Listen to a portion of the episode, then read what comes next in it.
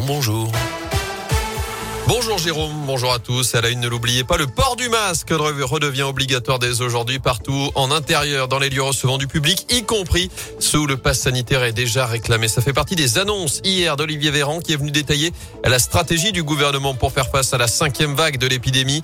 Les préfets pourront également rendre obligatoire le port du masque lors de rassemblements en extérieur. Ce sera le cas de toute façon sur les marchés de Noël, notamment à saint alors que la campagne de rappel vaccinal sera élargie demain à tous les adultes. Ça coince en attendant sur Doctolib. Au lendemain de ces annonces, la plateforme reste saturée à saint notamment. Pour l'instant, les prochains créneaux dispo sont dans un mois seulement. Mais le gouvernement l'a promis, de nombreux autres vont ouvrir dans les prochains jours pour gérer cette accélération de la campagne de rappel et où justement se faire vacciner en Auvergne-Rhône-Alpes. L'agence régionale de santé fait de son côté le point sur le dispositif chez nous. Au total, 114 centres sont ouverts. Vous retrouvez la liste complète sur radioscoop.com et sur votre appli Radioscoop. L'offre va d'ailleurs augmenter après l'accélération des demandes de cette campagne de rappel avec des ouvertures le week-end, des horaires élargis. Des barnums pourront aussi être mis en place dans des centres commerciaux par exemple. Dans la Loire, toujours plus d'appels pour des faits de violence conjugale. À l'occasion hier de la journée internationale pour l'élimination de la violence à l'égard des femmes, les autorités ont fait le point sur la situation dans notre département. Et les appels d'urgence ont par exemple augmenté de 6% à SOS Violence Conjugale 42. L'association accompagne également 300 auteurs. C'est trois fois plus que l'an dernier. Pour Radioscope, Anthony Perel s'est rendu dans les locaux du collectif.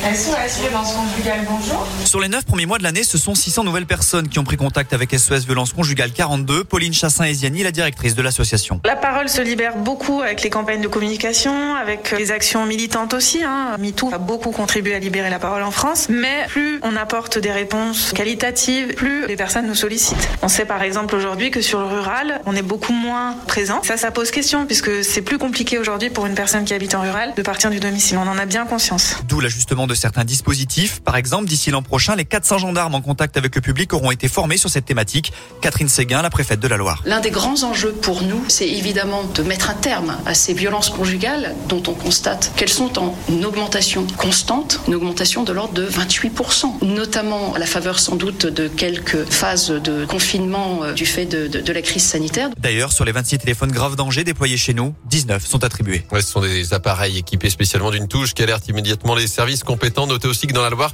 il existe 23 places d'hébergement d'urgence pour les victimes. À 80 ans, elle doit son logement à des prostituées. Cette habitante de Montbrison était jugée hier devant le tribunal correctionnel de saint pour des faits qui se sont déroulés pendant un an et demi jusqu'en mai dernier. Elle louait donc son appartement d'abord via Airbnb, puis en direct. Mais d'après le progrès, elle a finalement été relaxée dans la soirée au bénéfice du doute. À retenir aussi cet accident ce matin sur l'A72. Ça s'est passé vers 4h30 hauteur de Méon en direction d'Andrézieux. Un véhicule est venu violemment percuter un autre par l'arrière. Un homme de 40 ans notamment été grièvement blessé, transporté en urgence absolue vers l'hôpital nord de saint euh, Deux autres personnes impliquées sont indemnes. Notez que l'autoroute a dû être coupée le temps de l'intervention des pompiers et la circulation a pu reprendre ensuite dans le secteur. En foot, ce coup dur pour les Verts, la blessure de Romain Mouma, l'attaquant stéphanois, s'est blessé avant-hier à l'entraînement, touché aux ischio-jambiers. Selon l'équipe, il sera absent euh, jusqu'à la fin de l'année 2021. Il manquera donc le choc face au PSG ce dimanche 13h dans le Chaudron. Ce sera la 15e journée de Ligue 1. Un nouveau derby face à Lyon au programme de la saison. Alors ce ne sera pas chez les pros, mais chez les moins de 19 ans avec le tirage au sort de la Coupe Gambardella, la Coupe de France des jeunes.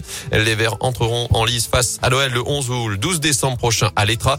La SS qui, je vous le rappelle, est tenante du titre de la compétition. C'était en 2019, cette victoire. Et puis on suivra justement la Coupe de France, la vraie, la grande, ce week-end, notamment cette affiche du huitième tour. Demain, le dernier avant l'entrée en liste des clubs de Ligue 1.